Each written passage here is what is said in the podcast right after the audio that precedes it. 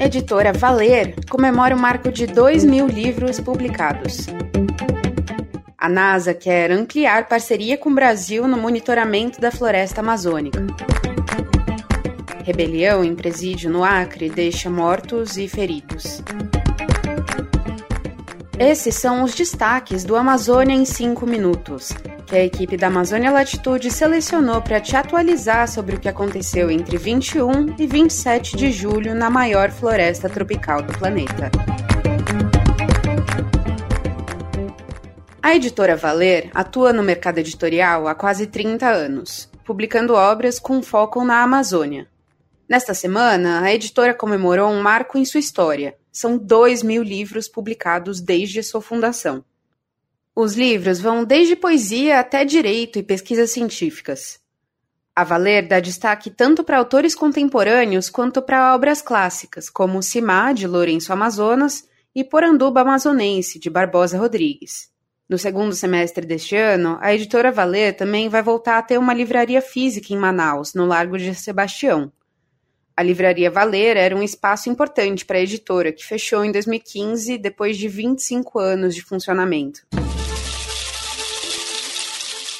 Um estudo publicado no periódico científico Anais da Academia Brasileira de Ciências descobriu que os manguezais amazônicos são os mais bem preservados do mundo. O estudo foi feito com a colaboração de pesquisadores do Instituto Tecnológico Vale, da Universidade Federal do Pará e da Universidade Federal Rural da Amazônia. Os dados foram levantados pelos pesquisadores entre 2011 e 2015. E, de acordo com a pesquisa, 92% da costa amazônica são florestas de mangue. Menos de 1% dessa área foi modificada para uso do solo. Mesmo sendo uma descoberta positiva, os pesquisadores explicam que é preciso dar mais atenção aos mangues de todo o Brasil. Nesta semana, o Bill Nelson esteve no Brasil para discutir sobre projetos espaciais em que o Brasil e os Estados Unidos podem ser parceiros. Nelson é o administrador da Agência Espacial Estadunidense, a NASA. Em uma reunião no Palácio do Planalto com o presidente Lula, Nelson disse que a NASA quer ampliar a parceria com o Brasil no monitoramento da Amazônia. A NASA já envia informações de satélites para cientistas brasileiros. De acordo com Nelson, a Agência Espacial Estadunidense vai lançar mais três satélites que podem ajudar o Brasil ainda mais a monitorar o desmatamento. A embaixadora dos Estados Unidos no Brasil, Elizabeth Frawley, também participou da reunião. Ela e a assessoria do presidente brasileiro divulgaram que Biden, o presidente americano, e Lula devem conversar por telefone nos próximos dias sobre o assunto. Em uma reunião com o Nelson no dia 25, a ministra da Ciência, Tecnologia e Inovação, Luciana Santos, também propôs que o Brasil e os Estados Unidos desenvolvam em conjunto novos satélites para monitorar a floresta amazônica. Entre os dias 24 e 28 de julho, está acontecendo um encontro entre centenas de lideranças indígenas no território Caiapó, em São José do Xingu, no Mato Grosso. O encontro foi convocado pelo cacique Raoni, líder Kayapó reconhecido mundialmente por seu papel na luta indígena. Entre os temas discutidos no encontro estão o compromisso em defesa do planeta, as mudanças climáticas, o marco temporal e o fortalecimento do movimento indígena. E entre as personalidades presentes no evento estão a ministra dos Povos Indígenas, Sônia Guajajara, e o cacique Megaronte Ucarramãe, sobrinho do cacique Raoni e outra importante liderança indígena. Cinco presos foram mortos em rebelião no presídio de segurança máxima Antônio Amário Álvares, em Rio Branco, no Acre.